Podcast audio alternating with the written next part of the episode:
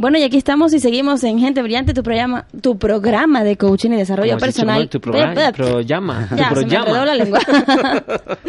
seguimos aquí en Gente Brillante, eh, a través de Libertad FM y las cámaras de Minda y la televisión, y ahora queremos dedicarle esta segunda hora del programa a todo lo que es las nuevas tecnologías para el desarrollo de tu marca personal, profesional, el desarrollo de, eh, de- del, bueno, aprovechar toda esa tecnología y todas esas nuevas herramientas que están surgiendo para potenciar eh, nuestros talentos o lo que queremos hacer con nuestra empresa o tener mejores resultados. Y hoy en día estábamos hablando con Jonathan que existen muchísimas, muchísimas herramientas para mejorar esa productividad, ¿no? Y esa capacidad de, de, bueno, de no agobiarse o cuando uno se agobia, por lo menos tener las cosas lo más diseñadas y tranquilas posibles y lo más bien plasmadas. Y hablabas mucho del design thinking, que para mí es una herramienta súper potente y que me gusta porque yo soy muy visual. Entonces, digamos que es como, como bueno, una herramienta que, que te permite ver las cosas como de mayor claridad. Cuéntanos un, un poquito qué es eso del design thinking. Al final es una, una metodología de trabajo, se puede decir, donde te ayuda justamente a eso, a poner... Yo, yo siempre digo que lo que pasa con los proyectos o con las personas es que tenemos el cerebro cargadísimo de información.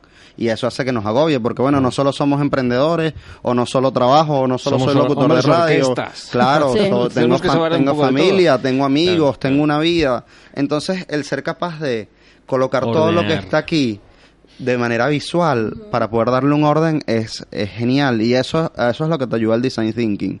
A, a toda esa información que tenemos en nuestro cerebro bueno a plasmarla en metodologías o herramientas que existen ya y que te permiten bueno darle esa orden ese orden o esa coherencia a la propuesta de valor que quieres ofrecer a tu modelo de negocio a cómo entender mejor a tu cliente entonces hacerlo de forma visual de forma en verdad mucho más eh, interesante y fácil bueno, y eso, y eso es a lo que realmente te ayuda. A mí me gusta aplicarlo mucho en las asesorías por eso mismo, porque, bueno, vamos a trabajar en el cliente ideal y te hago tres preguntas, no, pero si lo hacemos en un tablero, con esas herramientas ágiles que te ayudan a hacerlo de mejor forma, la, la cantidad de información escondida que sale es, es grandiosa, de verdad.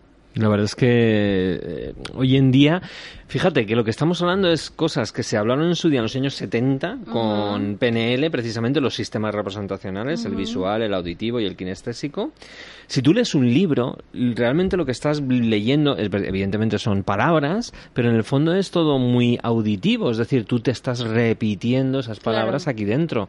Pero para realmente poder enganchar con el libro necesitas también ver lo que estás leyendo y necesitas sentir lo que estás también leyendo. La suma de las tres cosas hace que te metas en un mundo, pero hay personas que al leer no logran ver lo que están leyendo y mucho menos sentir. Eh, hoy en día, eh, ¿por, por qué te crees que el cine sigue siendo una de las claves en todo esto? ¿no? Ahora mismo estamos emitiendo este programa eh, a través de cámaras, a través de Facebook, a través de Instagram, eh, a través del, también del sonido, eh, la radio, pero desde ahí es importante sumar todo, ¿no? Entonces lo que está haciendo, entiendo, el visual thinking o el design thinking, no sé qué es, Sí. si se dice también intercambio. vi- Visual Thinking Es es, una herramienta es que te permite trabajar en Design Thinking. En design thinking. Vale, pues en- eh, eh, fíjate cómo lo que está haciendo el, el design thinking es desarrollar esas distintas eh, distintos sentidos y ponerlos al servicio de el sacar de ahí dentro todo ese mare magnum de ideas y de locuras que es eh, que, que las personas tenemos dentro Claro. y cuando muchas veces con Frank hablamos del metamodelo etcétera las personas en el fondo tenemos un follón aquí interno que nos hace que tengamos dificultades Totalmente. bloqueos, eh, angustias, porque al final son, es un mare magnum de ideas, de conceptos, de pensamientos, de emociones.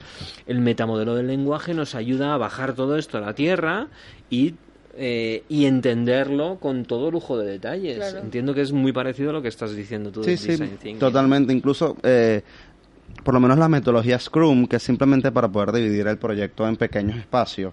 Eso salió en principio por los ingenieros, que una de las debilidades que usualmente tiene un ingeniero es la comunicación. Entonces es una herramienta para que pueda comunicarse un proyecto, porque bueno, yo hago lo mío y no te cuento, bueno, porque no es la natural, pero al hacerlo con una metodología de agilidad que queda todo plasmado, esas comunicaciones mejoran en los proyectos. Claro. Hoy en día está muy de moda todo lo que son las metodologías ágil, Scrum, eh, Kanban, hay un montón de ellas y la gente se hace un lío, un lío tremendo. ¿Podríamos dar un poquito de, de, entendimiento para aquellos que nos estén escuchando? No pretendemos hacer una clase magistral ahora mismo ni de Scrum ni de nada de esto, pero sí que por lo menos eh, las personas que nos escuchen y nos ven ahora mismo digan, vale, pues esto es, lo, lo coloco aquí, lo coloco allá y para qué me sirve y, y merece la pena ir un poquito más allá o no? voy a contar qué es la metodología Scrum como me lo contaron a mí porque me parece que es súper gráfico. Imagínense que queremos hacer un edificio y hacer el edificio nos vamos a tardar un año. Bueno, yo hago el edificio un año y luego al año cuando lo termino, al que se lo estoy haciendo, a mi cliente lo ve y no le gustó y quiere hacer unos cambios.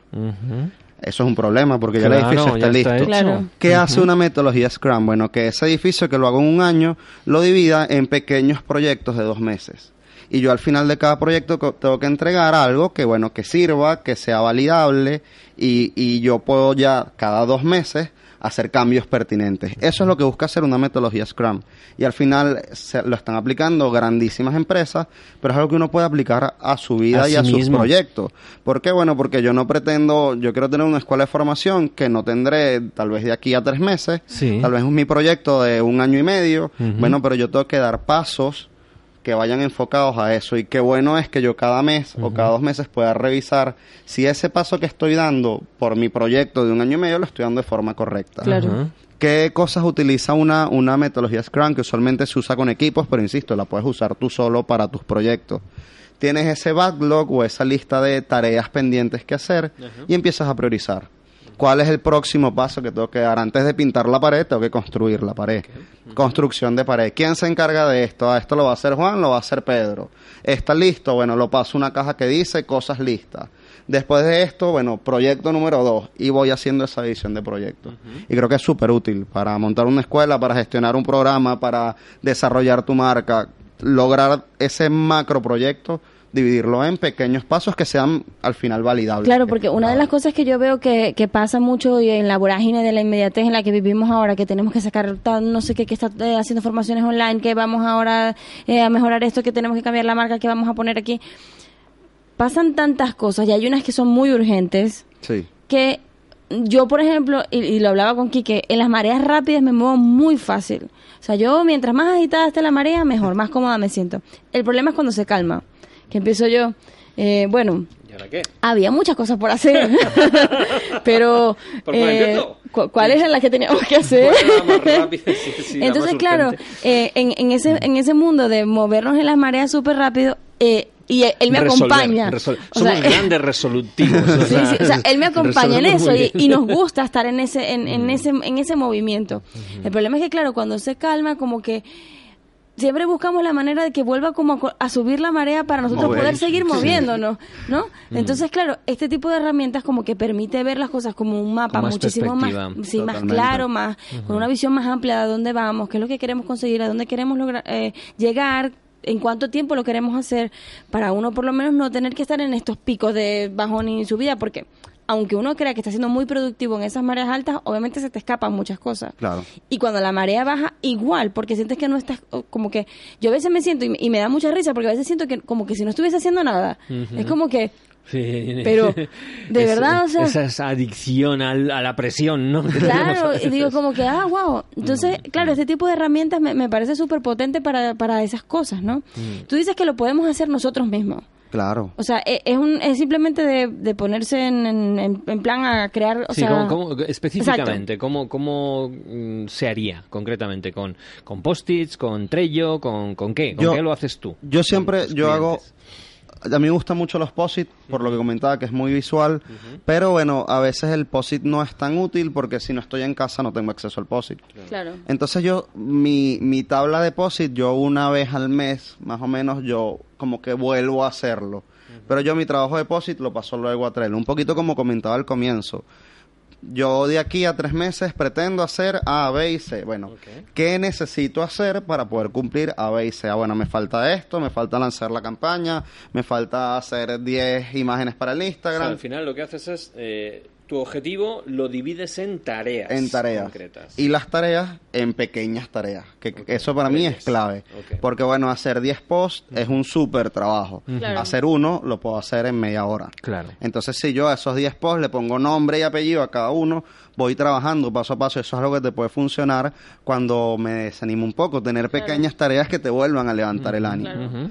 Eh, y bueno, división básica, sin tener que entender mucho la metodología Scrum, simplemente cosas por hacer, cosas que estoy haciendo y cosas que están hechas. Sí, lo que lo que sería el, el- nosotros lo ponemos el, El Trello, to sí. do, el El- doing sí. y el done, Sí, ¿no? sí. Exacto, sí, eso sí. es demasiado ágil. Esas tres palabras son agilidad pura. Sí. Y bueno, lo tengo en el Trello. ¿Qué hago yo en el Trello también? Bueno, yo tengo esas tres columnas, pero luego tengo como bloques por proyecto. Claro. Mi marca personal tiene podcast, mi marca personal tiene redes sociales, mi marca personal tiene formación, mi marca personal tiene asesorías. Cada una tiene cosas que hacer. Claro. Y a partir de ahí trato de trabajar equitativamente en Claro, todo. quizás lo que no, lo que nos está pasando a nosotros es que tenemos las tareas que son que tienen es una tarea mu- global Fíjate. que tiene el mucho que tiene muchas tareas específicas. Entonces, ¿qué pasa? Que uno dice, bueno, hacer Claro. los vídeos para no sé qué, pero claro, una tarea general que dice hacer hacer los vídeos para aquí aquí lo van a ver en, en- en el Instagram. Y, mm, eso de hacer una tarea, por ejemplo, hacer unos vídeos para promocionar el nuevo máster que vamos a hacer. Uno cree que es una tarea, pero en realidad lo que tú dices es, sí, es una tarea que tiene mucha repercusión. ¿Por qué? Claro. Porque va a ser hacer 12 vídeos, por ejemplo, para promocionar algo, tiene un montón de tareitas Escribir específicas. el diálogo, grabar el vídeo, claro, editar el vídeo, publicar el vídeo, ya son cuatro tareas. Claro. ¿Qué pasa? Que hacer el vídeo es un trabajo, pero escribir el diálogo lo puedo hacer en una tarde, Claro. en una hora. Y es diferente cuando quito un papelito o borro una tarea porque ya escribí el diálogo y ya me doy cuenta que estoy avanzando. Ya ese proyecto de hacer el vídeo, por escribir el diálogo estoy más cerca. Claro. Yo tal vez lo que cambiaría ahí es que esa lista de cosas que hacer no Sí. sea tan larga. Claro. Que, la, que sea una lista de cosas que hacer semanal Ajá. y que tengas otros espacios donde vayas organizando el proyecto. Ajá. Esta semana vamos a hacer únicamente esto, esto y esto. Ajá. Y trabajas enfocado en eso. Porque al tener O sea, mil tener, cosas tener que hacer, tableros de una claro, semana. Te muestro el mío también ahorita. Ok. Porque qué pasa al, al tener al tener eso así. Eh, Ya, Jonathan, se, va a se, se te va a caer tu live y... son muchos, bueno, el, el live se quitó, ya regreso al live. Son muchas tareas y te Sí, pierdes. sí, Entonces, claro. bueno, yo aquí tengo Aquí, el lanzamiento de la marca porque hice un rebranding, Ajá. tengo productos que quiero sacar, Sí. tengo el podcast, En el tengo las redes tablero. sociales Ajá. y voy moviendo una por una. Ajá. Y en cosas que hacer suelo tener, que lo llamo hazlo ya, Y, Vale, y no te metas cosas. presión, pero hazlo ya. seis cosas tengo, diez cosas como mucho porque esta es mi semana de trabajo. Y es mucho más cómodo vis- Sí, sí, sí. visualmente. Sí, sí, sí. ¿Dónde pueden ir las personas para entender un poquito más cómo funcionan estas, ma- estas em, este tipo de tecnología, este tipo de aplicaciones? Eh, ¿Dónde, dónde, se, dónde, ¿Dónde lo aprendiste tú, por ejemplo? Bueno, yo estudié Design Thinking en una escuela que se llama EDIT, Ajá. que es una escuela que está aquí en Madrid, que Sí. es de marketing disruptivo, de nuevas Sí. tendencias, y de verdad salí muy, muy contento. Pero Jonathan es una persona de mucho internet. Y en internet yo creo que está todo. Hay cursos online así, Sí. eh, O sea, gratis, económicos o que cuestan dinero. Trello, Eh, sí, o Trello, Pero bueno, sea. yo y yo me saqué la certificación de Scrum Master Ajá. ah, de forma autodidacta. Ah, sí. Tú puedes presentar un examen sin haber ido a clases como tal. Sí. Yo me bajé unas guías, me estudié mis guías, hice muchos cursos online y me saqué la certificación. Muy bien. El Design Thinking sí lo estudié aquí en Madrid. Ajá. Pero bueno, yo creo que en internet está todo. Jonathan, ¿cuál ha sido la diferencia entre el Jonathan Coach que antes no usaba estas herramientas y el Jonathan Coach que ahora sí usa estas herramientas? que mi vida cambió y que le puedo dedicar mi cerebro y mi tiempo a cosas más importantes como recordar qué tengo que hacer, por ejemplo. Claro. que, que eso nos pasa mucho. Sí. No se me puede olvidar hacer esto. Si lo escribo ya no me importa porque no se me va a olvidar porque Claro. está escrito. La- yo creo que a nivel de productividad, de tiempo, la vida gana muchísimo. Que hay gente que dice, no, pero esto al final te esclaviza y entonces pierdes tu libertad. ¿Qué les decimos a esas personas? Pues que para nada, que cuando la empieces a usar, que como todos los cambios, las primeras semanas tal vez sea complicado cuesta. porque, Claro. bueno, todo tiene una curva de aprendizaje, absolutamente todo en la vida. Claro. Creo que la del Trello es bastante sencilla, es una curva rápido. Pero una vez que ya superes esa curva de aprendizaje, vas a tener en Trello tu mejor amigo porque vas a poder ser una persona mucho más productiva, definitivamente. Claro. ¿Qué otras claro. herramientas utilizas? Eh, los- el, el WhatsApp, supongo. eh, Sí, para, para mí el calendar, el Google Calendar Google es clave. Incluso descubrí una que tengo pocos meses usando. Hay una aplicación que se llama Calendly, Calendly. que lo que hace es que los clientes puedan eh, reservar, Reservar su cita citas. Sin necesidad de tener una conversación, ver cuándo tengo espacio. Entonces lo sincronizo con mi Google Calendar, envío el link y el Ajá. cliente, si yo tengo un hueco, le sale y él Le puede sale al- pedirlo. al propio a él le cliente. sale. El martes tal a las 3 Jonathan tiene libre. Ujú. y, poder, y eso a mí me, me- me- Te ayuda muchísimo. demasiado tiempo. Claro. Yo también soy fan de los CRM, del- Ajá. De los Customer Relations, de los programas Sí, que te sí. permiten estar en contacto con tus clientes. Ajá. Yo me di cuenta que yo perdía muchísimo tiempo cada vez que me pedían un presupuesto o cada vez que me pedían Sí, información de mis servicios. El CRM te lo hace so- solo, de forma automática. Con dos clics se envían correos con tu información. Entonces yo algo que hacía en 10 minutos lo empecé a hacer en uno. Claro. Si 10 personas me piden información, son casi dos horas. Ya lo estoy haciendo en 5 minutos. ¿Qué, qué tipos de CRMs nos podrías decir? Yo tengo uno que, que lo uso gratuito, que el, el nombre del CRM es Soho, Z-O-H-O. Soho, es el que utilizamos nosotros. Ese es, el que, ese es el que estoy utilizando. Estás bien, viste, que tú dices que no, Sí, tengo vale, 50 años, ustedes están más jóvenes, no, tú estás muy adelantado. Ese es el que estoy utilizando porque tiene una versión gratuita que es bastante completa. Y luego cuando decidan pasar al pago tampoco es una inversión muy grande, creo que no llega a los 20 euros al mes. Pero bueno, tiene una versión gratuita porque cuando empezamos los proyectos siempre hay que buscar cómo economizar y de dónde Claro. economizar. Claro. Y tiene una versión gratuita que es genial, que te permite tener hasta 10 plantillas de correo, te permite tener tu base de datos actualizada, me parece que es genial. ¿Tienes equipo? ¿Equipo de trabajo? No, ¿Gente que de, contigo? de momento, de momento tengo colaboradores, pero no tengo un equipo. O sea, tengo una colaboradora que es una chica que hace diseño de redes, por si en la asesoría llega a surgir ese problema y quieren una especialista, tengo a esa persona. Eh, mi chica es fotógrafa y bueno, de algún modo también es parte de mi equipo porque cuando en la marca personal Ya hacen es familia, es falta parte unas del fotos, hace- hacen falta unas fotos, bueno, tengo a quien recomendar, pero bueno, como que cada uno tiene su proyecto de marca personal Claro. y colaboramos entre todos Entre cuando, todos. Claro. cuando hace falta. Claro. ¿Cuáles crees tú que sean las herramientas imperdibles, o sea, imprescindibles, mejor dicho, para tu marca personal? Sí. Eh, a ver, un paquete de POSITs. Aunque estamos hablando de herramientas tecnológicas, POSIT también tiene una aplicación, te la voy a mostrar. Es. Ah, genial. wow, ¿en serio? Eh, yo creo que herramientas tecnológicas, bueno, no sé si cuenta la página web, pero la página web creo que es una necesidad para tu para tu marca personal. Y con el Trello, con el Google Calendar.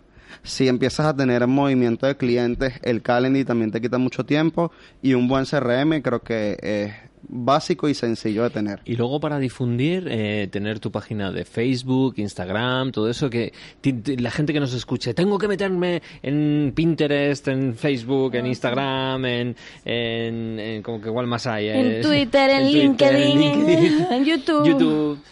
¿Qué, qué recomiendas? Yo, yo en eso realmente soy muy orgánico porque a mí lo que me gusta en mi Instagram es como que tener ese, poder tener ese contacto.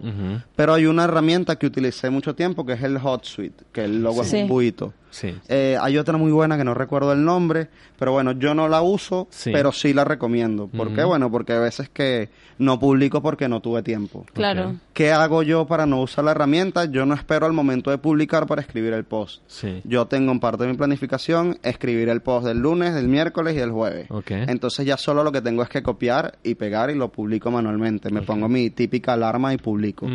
Pero si eso nos cuesta, HotSuite es la solución porque te permite... Que hoy es paga, ¿no? Ya no es gratuita. Tienes como no sé cuántos días, creo. A veces eso no lo, creo, no creo, lo porque sé. yo lo descargué para hacer lo mismo eh, con Darte y me daba la, o sea, me daba la opción de tenerlo solo como siete días gratis o algo así. Creo que la otra se llama Planoli. Ok. Pero creo, terminando en Y.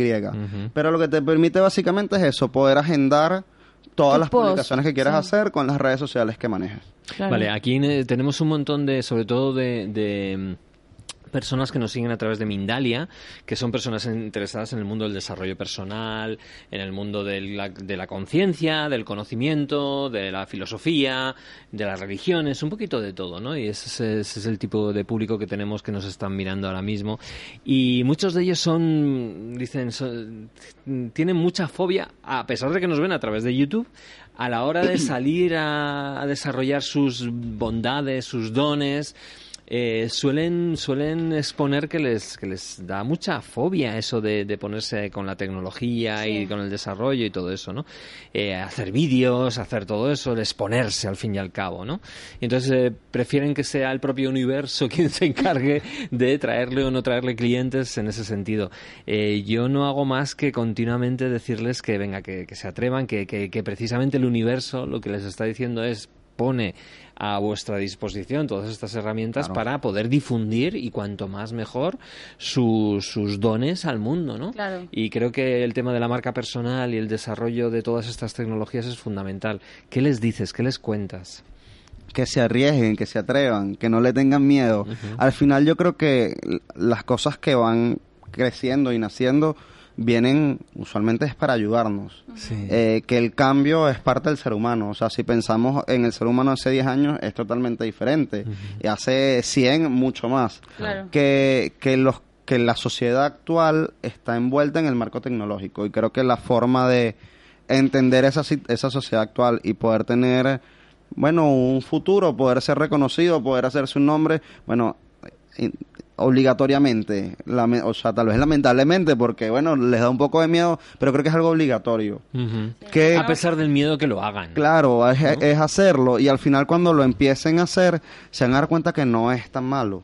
Y que además yo creo que hoy en día las nuevas generaciones empiezan ya a ser nativos digitales. O sea que Cl- si en un momento dado es una cuestión de que, que no, es, que no estás muy acostumbrado a, a llevarlas, que pregunten a sus familiares, a Totalmente. su gente, ¿no? Que, que hoy en Se día es... documenten, que se informen, pues, porque es. básicamente creo que es una muy buena herramienta. Sí, yo siempre pongo un ejemplo, cuando queremos salir a comer Ujú. una hamburguesa, Ujú.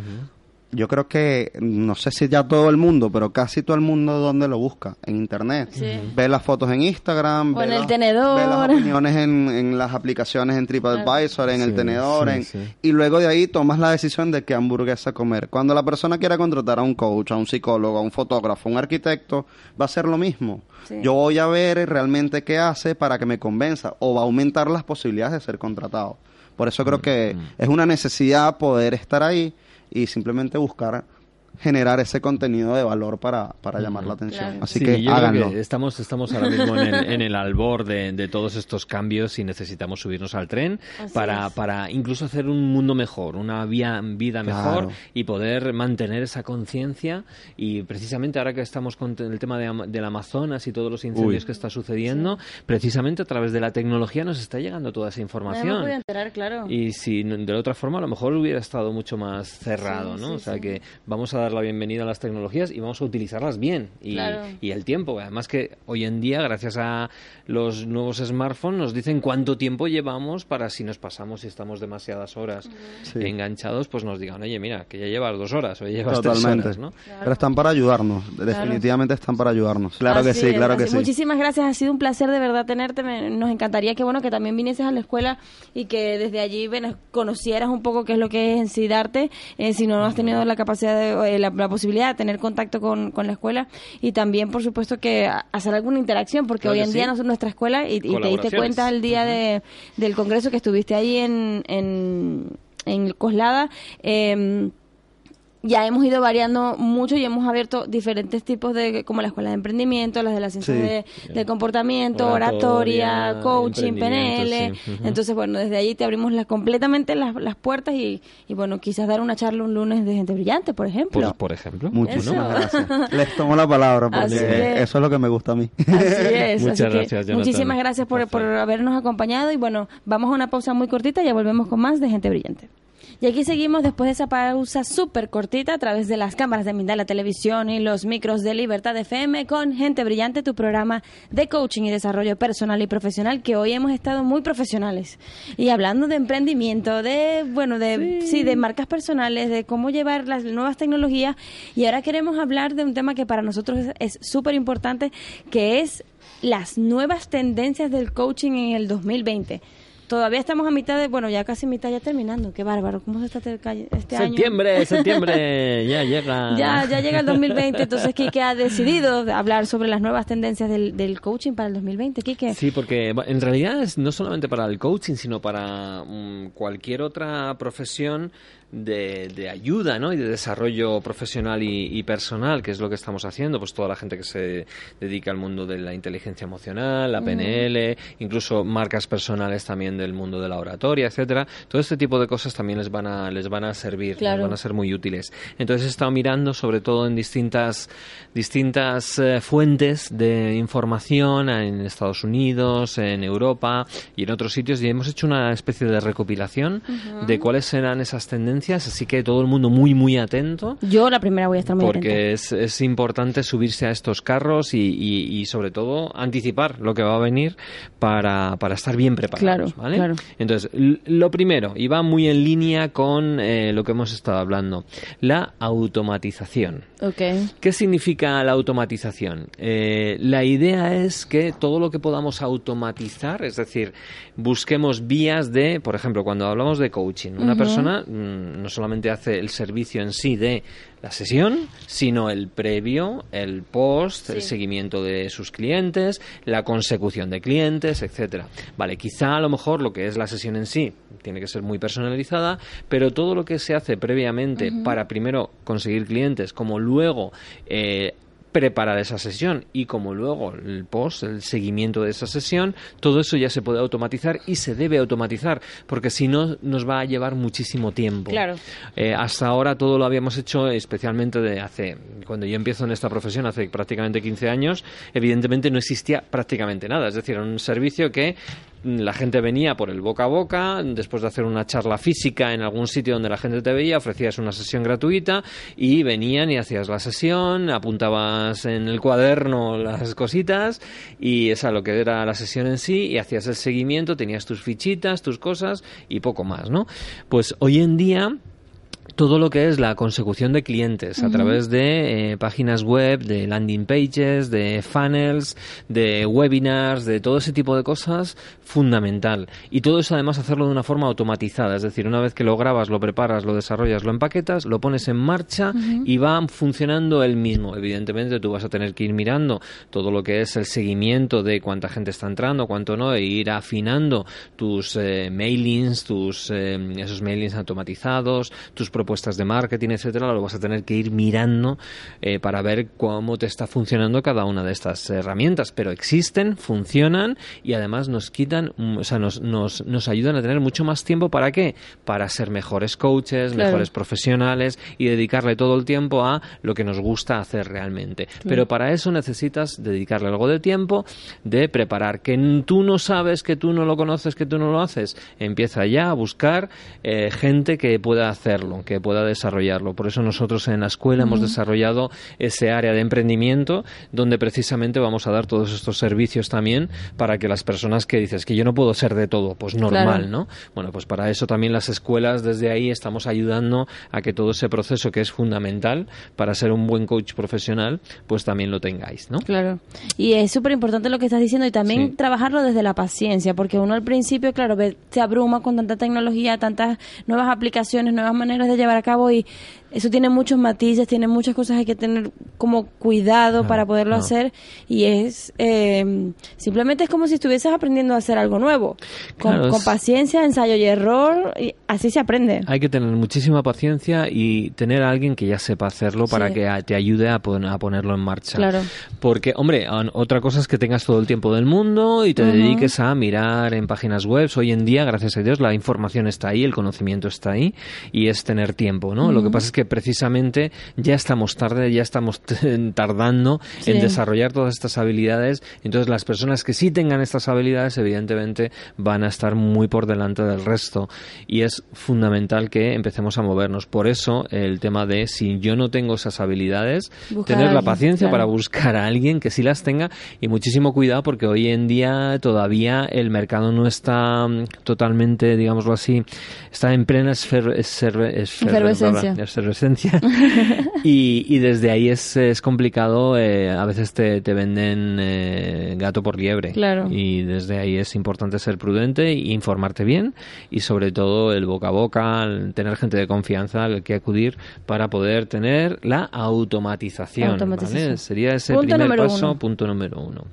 Segundo, eh, la regulación. Es uh -huh. decir, las tendencias es que todas las eh, todo lo que es el mundo del coaching, el mundo de la PNL, todo este, todas estas eh, profesiones de ayuda, de desarrollo, van a empezar a regularizarse. Va a empezar a los gobiernos, se van a empezar a meter, van a empezar a decir quién sí puede, quién no, cuáles son las, los requisitos necesarios y cómo poder ser coach profesional o cómo poder hacer todas estas cosas. Con lo cual, en la medida que nosotros ya vayamos avanzando, a lo mejor esto no pasa en el 2020 todavía, pero va a ir llegando. Con lo cual, todo lo que tengamos a nivel de buscar una formación eh, con escuelas de referencia, con escuelas que además tengan eh, algún tipo de certificación universitaria, que tengan también una certificación de una asociación seria y Claro. conocida. Todo ese tipo de cosas van a ayudar a que luego esas personas puedan tener la convalidación a poder pertenecer a un colegio de coaches o de, o de psicólogos o de gente de la PNL, etcétera, etcétera, ¿no?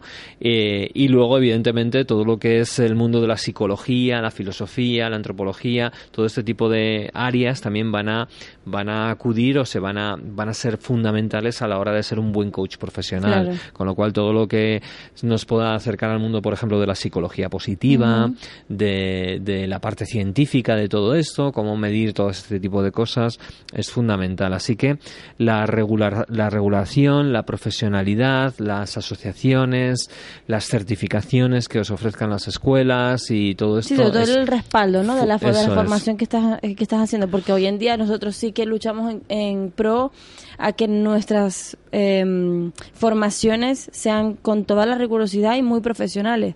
Pero hoy en día vemos en internet que una persona se puede Claro. formar como un supuesto coach por 300 euros en un curso online. Claro, Y uno el- entendiendo que eso no es Claro. ser profesional. Ni sino- ser coach, Exacto. Y, ¿no? y- exacto. Y no ser un coach profesional, sino Claro, tener un curso de con unas herramientas X. Claro, entonces desde ahí eso hace mucho daño. Hasta ahora era muy difícil o muy complicado el, el evitar que precisamente haya gente pues con mucha cara dura, que siempre lo ha habido, sobre todo en este país, en países latinos, Ya, sobre todo esa, esa cara dura de, de gente que busca el pelotazo rápido sin, sin haber hecho absolutamente nada. Y, y, eh, bueno, pues eh, para eso, evidentemente, al final los, las escuelas que al final quedan y la, y la gente que al final queda es la que tiene ese respaldo. Claro. Pero, como ya decimos, esto va a ir a más y, y necesitamos buscar ese refrendo y esas certificaciones oficiales que nos van a ayudar a mejorar. Y porque además el cliente, además, va cada vez va a solicitarlas. exigirlo, claro. Va a exigirlas, especialmente cuando hablamos de clientes de empresa, Claro. cuando hablamos de eh, aso- eh, instituciones, gobiernos, etcétera, van a pedir gente que realmente tenga detrás ese refrendo. Claro. ¿Mm? Otra de las tendencias eh, importantes es eh, la eh, el- la tendencia que el coaching poco a poco va a ir ocupando o por lo menos asociándose a lo que hasta ahora estaba haciendo el mundo del, de la consultoría y del mentoring. Es decir, antes era el consultor y el mentor y el- todos los servicios de consultoría que te ofrecían directamente, oye, mira, yo sé hacer esto, voy a tu empresa y lo pongo en marcha o te ayudo a poner en marcha, etcétera. Hoy en día esa- esas habilidades, digámoslo así, de coaching cada vez están haciendo que los consultores y los eh, mentores sean mucho más expertos y mucho más efectivos en lo que hacen. Porque evidentemente hay un problema en lo que es la consultoría y en lo que es la mentoría, especialmente cuando hablamos de habilidades blandas que se Claro. llaman, ¿no? Que es como es el liderazgo, como es la gestión emocional, la gestión de conflictos, etcétera, etcétera. Eh, esas habilidades no puedes decir esto es lentejas para todos, ¿no? Decir, mira, si tú quieres ser líder hay que hacer esto, esto y esto y esto, ¿no? Porque eh, el concepto de liderazgo y el concepto de desarrollo profesional está cambiando cada día. Y desde ahí el mundo del coaching lo que te permite es empezar a ser líder desde dentro, no desde dentro hacia afuera, no desde fuera Claro. hacia adentro. El líder de hoy no es como el líder de hace unos años que era el eh, ordeno y mando, aquí se hace lo que yo digo, palo y zanahoria para todo el mundo y se acabó, ¿no? Claro. Hoy en día pues eso no funciona, se ha demostrado científicamente además, con lo cual esas esas em, esas formas de liderar ya no funcionan. Con lo cual necesitamos que todos esos consultores, todos esos mentores empiecen a adquirir herramientas de coaching para y, y evidentemente de inteligencia emocional y de conocimiento psicológico del ser humano y de comportamiento para poder generar de verdad esos cambios que hoy en día las empresas necesitan. Claro. Así que esa es otra de las tendencias. Y es súper interesante lo que, lo que estás contando, Quique, porque obviamente hoy en día, bueno, y yo creo que en, en la formación que, que se da en la escuela, trata muy bien de diferenciar una cosa con la otra y, y aunque aunque quizás pueden ser eh, formaciones complementarias son complementarias Eso es. ¿Cierto? Eso es totalmente. eh, y, y tratar de hacerlo lo más eh, limpio y ser lo más pulcro a la hora de, por ejemplo, como coach, hacer una sesión y saber qué es cuándo estoy haciendo coaching y cuándo estoy mentorizando a alguien. Porque son dos cosas completamente. Que se, que se. que es muy fácil que se mezclen, pero que son distintas. No, y además son absolutamente, como dices, absolutamente complementarias. Ujú. Es decir, eh, la parte de coaching es intentar sacar la mejor versión de la persona y del entendimiento y de la comprensión y sobre todo la conciencia de lo que haces y cómo lo haces. Y la otra parte, en un momento dado, si yo, si hay un grifo y hay que arreglarlo, yo te puedo enseñar, oye, mira, para abrir el grifo hay que girar, Claro. mm, abrir lo que es la llave de, para poder eliminar o quitar la parte de grifo, eh, es fundamental coger esta herramienta y utilizarla así. Es una cosa muy distinta. Pero la suma de las dos partes es fundamental cuando queremos hacer esa parte de consultoría y esa parte de mentorización. Así que es otra de las eh, Tendencias nuevas del 2020. tendencias. Seguimos, nuevas tendencias. Eh, cuando hablamos de ser coaching, la especialización. Fundamental, fundamental, fundamental. En realidad, el tema de la especialización eh, cubre todos los segmentos, pero en el caso del coaching es muy, muy, muy claro y muy clave y todavía hay gente que lo duda, ¿no? No, no, pues yo prefiero ser o life coach o coach de empresa y ya está. No, perdona, pero life coach hay muchas formas de poder llegar a las personas y es muy importante que si eres life coach, ¿en qué asunto te vas a eh, centrar o qué con qué tipo de personas vas a trabajar. Estoy hablando de gente joven, adolescentes, estoy hablando de eh, tercera edad o mm, el asunto concretamente. Oye, mira, Claro. para dejar de fumar, para poder sacar adelante tu marca personal. Es decir, hay un montón de diversas áreas donde es fundamental especializarse. Claro. y de ese área además ser un gran experto porque uno no puede ser experto de todo, De todo, es claro. imposible. Entonces es muy muy importante elegir aquello que te encante y además se te dé bien. Sobre todo que para mí una manera sencilla de descubrirlo, porque eso es una de las cosas que es más complicadas cuando, cuando uno, por ejemplo, da el módulo de brand coaching, que empiezan, pero es que yo puedo hacer esto, porque también tengo este tema, pero quizás también por este, y es como donde la gente más le cuesta Sí, pero por- sintetizar, ¿no? es una cuestión de miedo Exacto. es, una- es lo que decíamos es- antes muchas veces ese tema o ese asunto del que hablas está muy aunado a tu propia historia personal. A cosas que tú has vivido que en algún punto necesitaste una ayuda y, y quizás o no la obtuviste o no supiste dónde buscar el profesional que te ayudara con eso en específico o bueno, lo que sea. Si, te, si, si puedes palpar esa historia y entenderla y darte cuenta que le puedes dar un, un vuelco a esa historia a través del- de la profesión del coaching es fenomenal. Es una manera de encontrar a qué te quieres dedicar con respecto a- al, al tema o al asunto que quieras trabajar con tu, con tu proyecto personal. Para mí es una manera muy sencilla de conseguir ese... Es por aquí, por, por así decirlo. Este, este es el tema que quiero, que quiero trabajar. Totalmente de acuerdo, además, y, y ese- esa es la vía, al final elegir aquello que quieres y, y ir a por ello y ser realmente experto, porque desde ahí vas a poder dar valor. Claro. Eh, y la otra persona que tengas enfrente se va a sentir cómoda, se va a sentir a gusto Claro. y desde ahí se va a poder abrir mucho más. Así que desde ahí es muy, muy importante. ¿Vamos con la siguiente tendencia? Claro. Pues vamos con... eh, el mercado va a empezar a buscar coaches experimentados. ¿Qué significa experimentados? Con horas de vuelo, con no, no tanto la edad que cada uno tenga, porque evidentemente la edad no es eh, en sí un- una variable eh, fundamental, sino las horas de vuelo que hayas tenido habiendo hecho coaching. Con lo cual es muy importante que aquellos coaches que estáis empezando, que estáis incluso haciendo, eh, formándose en estos momentos, Prácticas, claro. práctica, práctica, práctica, práctica. Y esas prácticas, ya sabéis, tenéis que llevar vuestro am, vuestra bitácora, vuestra bitácora, poniendo número de sesiones que se ha visto en cada sesión, etcétera, para luego poder decir, mira, 2.500, eh, mil y pico, 4.000, ¿Cuánto es un número razonable de horas de vuelo, Quique? Para empezar a hacer un...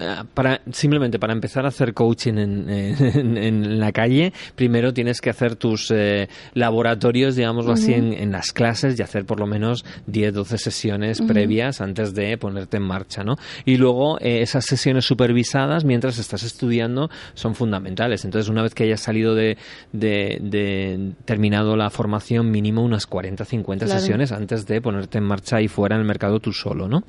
Eh, luego, una vez que has salido al mercado, eh, ponte a hacer esas sesiones por lo menos de, exploración para ir practicando, para ir moviendo, diciéndole a la gente la verdad, oye, estoy haciendo sesiones de prueba, hacemos un trueque, buscamos formas de hacer un ganar-ganar, porque desde ahí la profesionalidad todavía falta, ¿no?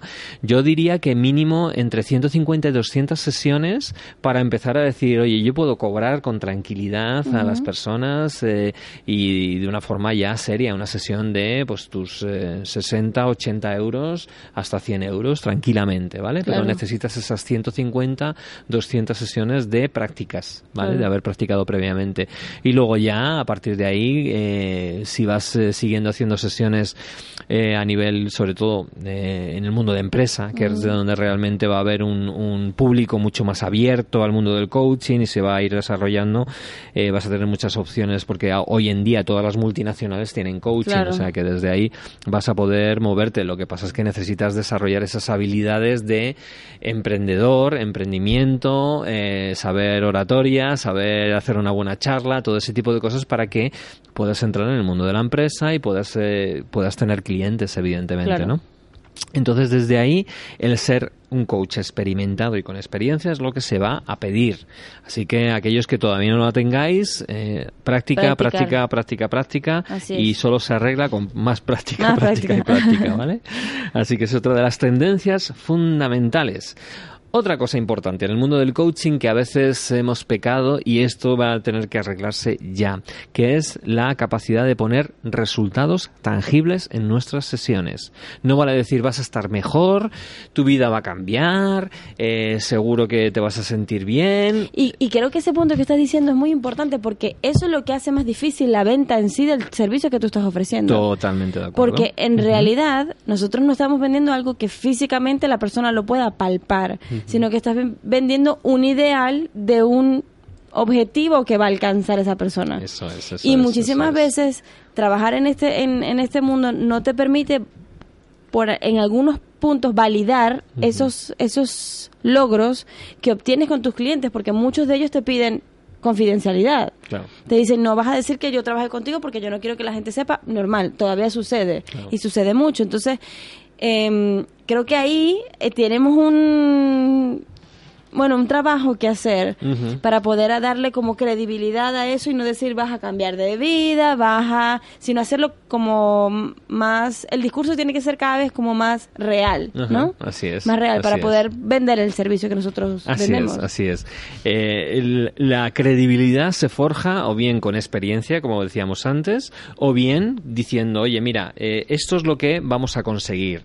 Evidentemente a veces dices, ya, pero ¿cómo puedo decirle a una persona que va a mejorar su relaciones. ¿Vale? Pues tenemos que definir o medir qué significa mejorar relaciones. Y a partir de ahí, cuando decimos el qué significa, podremos empezar a coger, decir, bueno, pues tengo cinco personas en mi, en mi departamento. Cuando hablo de mejorar relaciones, si ahora mismo de 0 a 10 eh, con Pepita estoy en un 5, pasar a un 7 ya estás midiendo, ¿no? ¿Y cómo pasas de un 5 a un 7? Pues mayores interactuaciones con esa persona, em, la posibilidad de poder tomar un café a lo mejor a la semana, es decir, forma de medir las cosas para luego decir, decir oye, mira, realmente he pasado de mis relaciones con mis compañeros del departamento eh, de 0 a 10 en cuanto a mm, buena relación de un 5 a un 8.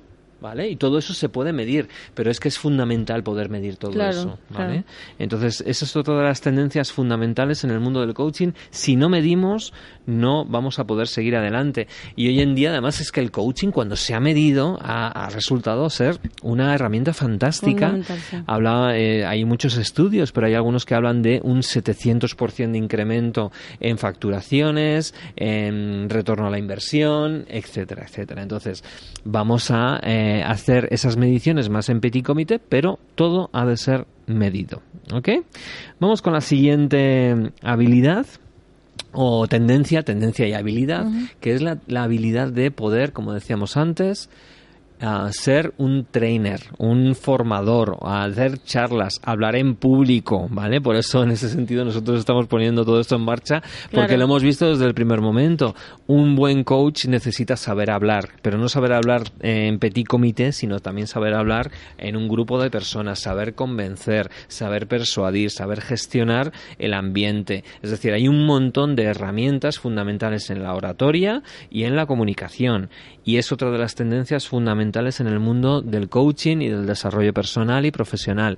Las personas que quieran sacar adelante sus proyectos necesitan ser grandes oradores. Así es. Y si no lo soy o no lo soy todavía, necesito empezar a ponerme ya las pilas. Sobre todo porque yo veo gente que es tan buena en lo que hace y se cae de una manera impresionante cuando lo, le colocan un micrófono en mano que uno dice, da, de verdad da tristeza que se pierda todo ese potencial por el- tener miedo a hablar al público, por ejemplo. Por- sí, sí, sí, porque además eh, el miedo a hablar en público en el fondo es algo que tú mm, estás todavía por resolver, que es el miedo al rechazo, el miedo al fracaso, una serie de miedos que es, que es normal tenerlos, todos hemos nacido con esos miedos Claro. o, de alguna forma los tenemos desde pequeños, pero si yo voy a ser un gran coach, voy a poder ayudar a otras personas, necesito trabajar también mis dificultades. Entonces el no saber eh, superar ese miedo a ponerte delante de un micro, delante de unas personas, es que no eres realmente un buen Claro, coach. No, no claro. te estás realmente, no estás siendo coherente con lo que tú mismo estás Así es. predicando. Con lo cual también es algo fundamental y por eso los grandes coaches van a ser también a su vez grandes comunicadores. Y bueno, ya para terminar, otra de las cosas fundamentales que es eh, el tener valentía a la hora de ser un gran emprendedor o empresario. Muy, muy importante tener esa mentalidad. Aparte de ser un buen coach, vas a tener que entender que tu coaching es un negocio. Ujú. Y como tal, al ser un negocio, necesitas una pequeña estructura, aunque sea mínima, aunque sea solamente Claro. llevada para ti, pero vas a tener que saber gestionar el dinero, vas a tener que saber gestionar los clientes, vas a tener que saber gestionar las facturas, vas a tener que saber gestionar tus proveedores, em, tus movimientos, tus ventas, etcétera. Absolutamente todo. Y tienes que saber por lo menos lo mínimo para empezar a ponerlo en marcha. Así que si no eres eh, si no entiendes que tu coaching o tu PNL o tu lo que sea que hagas o enneagrama o un montón de cosas que estamos hablando aquí en este tipo de programas, si no entiendes que esto también es un negocio, no te va a ir bien, ¿vale? Y sin clientes no tienes profesión Claro. directamente se va a terminar siendo un hobby que bueno si hay gente que lo asume así perfecto pero necesitas necesitas entender y cambiar la mentalidad para ser un buen un- una buena o un buen eh, persona de negocios Claro. Sí, sobre todo viéndolo como en realidad, o sea, entendiéndolo de que es un negocio como tal y de que ese negocio necesita tener una estructura, porque muchas veces pasa que obviamente porque nos encanta lo que hacemos, es súper apasionante, estás en constante co- en contacto con personas, eh, conoces sus historias, ves cómo la persona evoluciona, es muy, eh, de verdad es muy apasionante muy y, bonito, y es como es muy emocional. es como adictivo también, porque esa sensación de ver a una persona cómo llega a una sesión y cómo sale de la sesión mm. es impresionante es y la uno sensación de sentirte útil también Exacto, para te ayudar a sientes otra útil, persona exacto. Entonces es muy fácil chulada. quedarte enganchado en esa parte buena y cuando llega el momento de, bueno, eso es lo que decías, el manejo de las facturas, la eh, que si la el parte simple hecho de cobrar una eso. sesión, que es que parece mentira, ¿no? Que Eso. no, no, no, ¿cómo voy a cobrar yo eso si, si lo hago con todo el gusto del mundo? ¿Cómo Claro. voy a hacer algo disfrutando y encima cobrar por ello? Bueno, vamos a romper con, con todo eso porque realmente al final eso lo que te va a llevar es a que dejes de poder ayudar a otras Claro, personas. claro, porque al final vas a tener que buscar otras vías, porque no vas a, claro, a poder parar, bueno, al menos que tengas un pulmón que te soporte todo eso, pero bueno, la idea es que, es que trabajemos y, y, y veamos los frutos de hacer esto. Totalmente. Que es, es maravilloso. Y yo creo que uno tiene que tener como esa ese balance entre las cosas que hace de manera lucrativa, o sea, o que tenga un, un bien económico, y otra que te que alimente esa parte tuya de yo estoy contribuyendo, así no estés recibiendo dinero. Totalmente, pero lo puedes hacer con ese dinero que tú ganas. Lo puedes donar a una ONG, puedes hacer diezmo, decir, bueno, pues un 10% de mis clientes lo voy a hacer gratuitamente.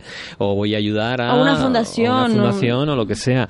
pero, pero desde ahí es, es muy, muy importante entender que si quieres realmente poder llegar a mucha gente, necesitas entenderlo como un negocio. Así es. Y, y que sea negocio no es malo, más bien todo lo contrario. Pero sí que es verdad que en el mundo del desarrollo personal a veces demonizamos en exceso todo este tipo de cosas. Que es verdad que hay gente con el mundo de los negocios, cuando aparece el dinero, donde es- todo se tuerce y hay Claro. corrupción y hay mentiras y hay falta de honestidad. Pero es absolutamente y totalmente compatible mundo de los negocios, honestidad, valores y desarrollo personal y profesional. Así es, creo que ha sido un programa súper eh, lucrativo, yo creo que ha sido muy enriquecedor, hemos hablado de Nutritivo, muchísimas cosas, muy todo. nutritivos, exacto. Eh, es que me quedé pe- pegada al otro, pero bueno, lucrativo. da igual, en la parte lucrativa. Bien, está bien. Y, y bueno, creo que ha tenido una muy bonita aportación, también hemos... tratado de ahondar de un tema que siempre se vuelve muy muy fácil y muy rico hablar de problemas y soluciones eh, con temas de desarrollo personal que es lo que nos gusta trabajar a nosotros. Pero esta parte también es fundamental porque sin ella no pudiese existir ese balance entre convertirlo en un negocio o que se convierta en un hobby como tú decías. Y creo que desde allí eh, lo que queremos es siempre brin- brindar soluciones. Así Desde la es. escuela de arte también estamos tratando de brindar soluciones ampliando nuestras formaciones, porque ya ahora no solo hablamos de coaching, inteligencia emocional y PNL, ahora tenemos escuela de emprendimiento, escuela de ciencias del comportamiento, escuela de oratoria, y- y para tener surja, eso, claro. para tener esa posibilidad de ser cada vez más integrales. Y por supuesto ustedes saben que nos tienen ahí a la vuelta de una página web que es www, pero no sé cómo se dice. Triple W. Ok, www. Pero también W. Eso, punto darte Llegamos al formación, mundo. punto es. Nos tienen en Instagram como Darte Coaching y Formación hasta que Facebook decida cambiar el nombre, porque cambiamos el nombre a Darte Human and Business School y estoy Sí. esperando la respuesta. Pero bueno, nos tienen ahí a la vuelta info arroba darteformación.es para que nos contacten para todas las dudas que tengan, todo lo que surja, pues allí estamos y poderlo resolver, ¿cierto? Claro que sí, vamos a ayudar a hacer que este mundo un mundo mejor, más consciente, más sostenible y, y al final que, que, por supuesto que todo el mundo esté mejor que ayer. Así es. es. Enrique Jurado, Andrea Villamizar, nos hasta el próximo lunes. Chao, chao. Adiós.